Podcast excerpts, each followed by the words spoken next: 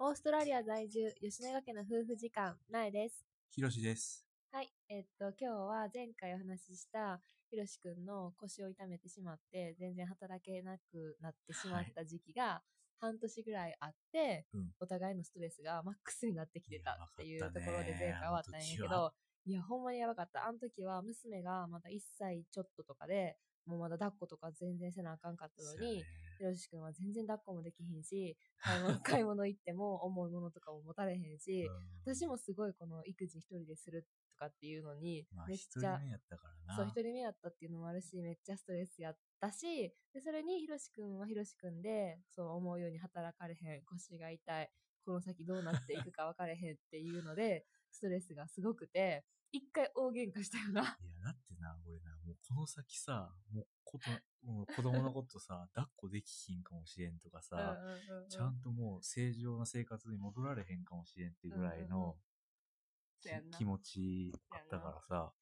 まあ、なかなか気はめいってた。そう。でなんか一回めっちゃ喧嘩してひろしくん泣いて 俺もどんだけしんどいと思ってんねんみたいな感じで初めてひろしくん泣いてんのを見てあ私もうちょっと気にしたらなんかあかったんやってめっちゃ反省したのを覚えてる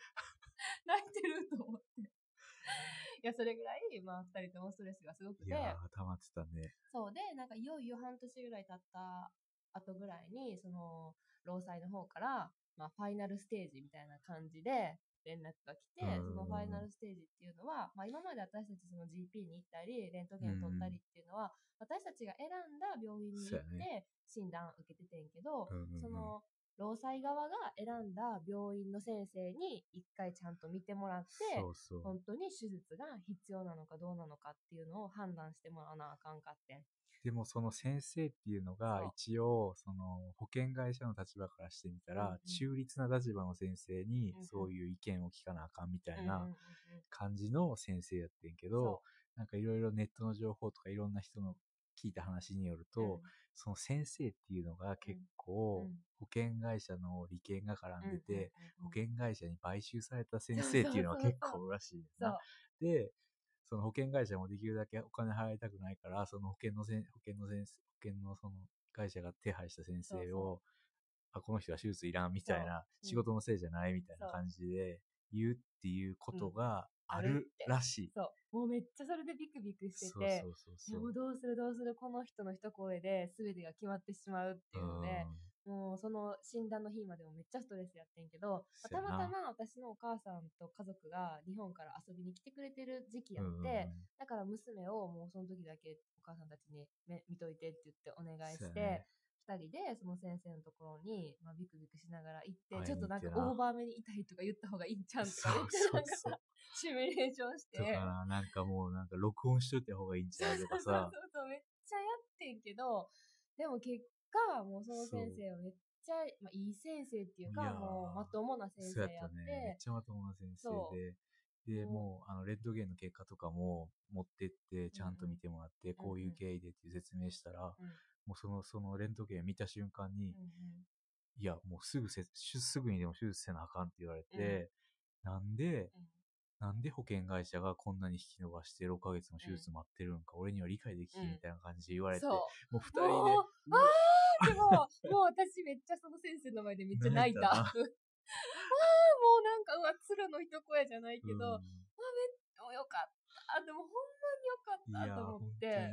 な。で、あれでもう本当に手術できるってことになってそう。で、その先生がもう今日中に、あの、保険会社にメールすいやもうそるからの、さ、その、その時点で、もう、あの、メメールうん、打ってくれて打つ。から、もううん来週中には多分返事あるからみたいな感じで言ってくれて、うん。あ、もうなんか、あそんな、なんかそんなにひろしくん悪かったんやっていうのも、その時に改めて感じたし、ほんまにその手術ができるようになって、その労災のカバーでできるようになって、うんほんまに良かったと思って、でそっからは、ほんまにそう、タンタンタンって話が進んで、すぐに手術の日とかもポンポンポンって決まって、うん決まったな。でしかもその手術する病院も、もうめちゃくちゃいいプライベート、私立そうの、そう。メルボルンで多分一番いい、あの、プライベートの病院やったんちゃうかな。でそこでしかも個室じで、まずな、まずな、あの、手術をしてくれる先生もすごい人やって。そうやったっけ？なんか、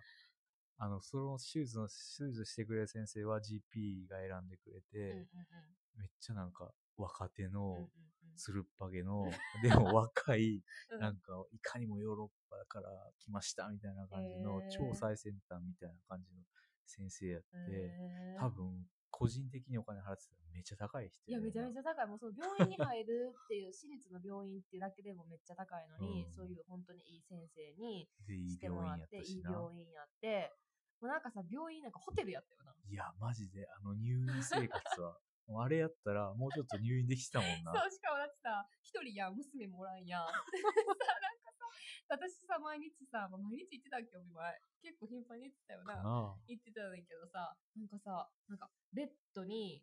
あ、てかまあ、手術の日の話もせなあかんな。してない手ね。術の日もめっちゃ大あの大変やったって大いうか、変。その日一日娘をあの初めて保育園みたいなとこに短期で預けて、で、私つきっきりで朝からうん行っててんけど、8時に前夜絶食で入ったから、昼ぐらいには手術なるって聞いてたのに、うん。全然全然全然全然全然全然順番が回ってこうへんくって、もうなんかあっという間に待ってる間に娘迎えに行かなあかん時間になって、一回行ったよそう、な。私慌てて娘迎えに行って、で、娘連れて、もう一回病院に戻って。そうやったね。そう。そしたらもう手術もうはじ終わってて、今なんか、あの、起きるの全身麻酔やったから、うん起きるのを待ってる状態よみたいな感じで言われて、で部屋で娘めっちゃギャーギャーして るってて、で、なんかやっとトロリーみたいな感じで、そう、全然戻ってけへんかったけど、やっとトロリーで戻ってきたと思ったら、なんかほんままだ朦朧としてて、寝てたんじゃん。俺だって部屋に戻っ起きてからじゃないと戻ってこられへんって言ってたから、あ起きてはいて起きてはいて、あ、リ帰ってきたねとかって言ってもい、や、俺めっちゃ意識朦朧としてたもんな。めっちゃ朦朧としてて、なんかおしっこのやり方とかも分からへんかってんそうな。そう。で、な多分、なえちゃんに多いって言われても、あーみたいなほんまそんな感じだったな。感じだった。あれはちょっとびっくりした。うん で、なんか、看護師さんとかに大丈夫？とかでおしっこできる？とか言われて、おしっこしたいって言ったんや。そうおしっそうそうそうこしたいって。言って、でもな、仕方分からへんかってんそう本気で。なんか出し方が分からへんっていうか、なんなんやろ、あの感覚。生まれて初めてやったからさ。いや、びっくりした。やばかった。うん。で、まあその時はまあ私も帰って、でなそう、あの、今やから言えるけどな、結構車のない移動もめっちゃ大変やってな、そう、いい病院やから、シティに近かって街に近かって、で、私たちは街外れに住んでたから、うん片道、まあ30分とは言えへんけど、いや、かかったな。かかった。。めっちゃラッシュとかもあって、うんまだな、うんあの、すごい混む時間帯とかやったから、うん。その片道30分ぐらいを娘を連れて 行き来するっていうのはめっちゃストレスやって、でしかも駐車場とかもないから、あるけどめっちゃ高いから、うんちょっと外れた、ただで止めれるところに止めて、娘を連れて行ってとかっていうのを、もうあれ、結局でもどれくらい入院したっけ？多分、タルで2週間は入院したんちゃうな。そう。で、そんな感じで私必死で行ってんのに、いざお見舞いに行って、個室の部屋とかに入ったら、ベッドにこう備え付けられてる iPad のめっちゃでっかい版みたいなんで、ないちゃんなんか食べたいもんある？とか言って、こっからな、自由になんでも好きなんだ、そうそう食べれるのオーダーできんねんとか言って一日さ、、しかも1日5回まで。もうバーガーとかチップスとかケーキとか。めっちゃダメ。なんなんこいつ、ちょっとなんか、しかも娘の夜泣きとかにも対応せんでいいし、なんかちょっといい生活を送ってないみたいな感じで。しかもな、YouTube とかな、見放題やしな。見放題やしな。なんかちょっとアフやわ、とか 思いながら、あ、そんなこと言われへんから、よかったな、ご飯美味しくてよかったな、とか言って、入院生活を送ってんな。うんで、結局、でも一回転院したやん。転院した。しかもその搬送も救急車やってんな。そうそうそうそう。初めて救急車乗ったわ。そう、救急車乗って、まあ、搬送された病院はまだもうちょっと家から近い近かった、近かった。そっちはちょっとなんかランク落ちて、おじいちゃんおばあちゃんいっぱいぶ落ちたやばかった。そう、だから、ご飯もな、一気に美味しくなくなあ、って。そうなんや。う同じ系列やけど、違う違う。ところにあるうん病院やって、一気になんか、リハビリ、うんリハビリメインになったからやんなそうそうそうそう。リハビリメインになったから、おじいちゃんおばあちゃんいっぱい病棟になってんけどそ、う。めっちゃおじいちゃんとシャワーとで 共有やったしな。そうそうやった。よりよりのおじいちゃんが、二人で一個のトイレとシャワー共同せなあかんくって、めっちゃ嫌やって、あれが。匂いとかもな。うん そう。でも結局、まあ、トータル2週間ちょっとぐらいでうん退院できて、リハビリもな、うんうまいこと言って、今では健康に。過ごせるようになって、よかったねっていう話でした。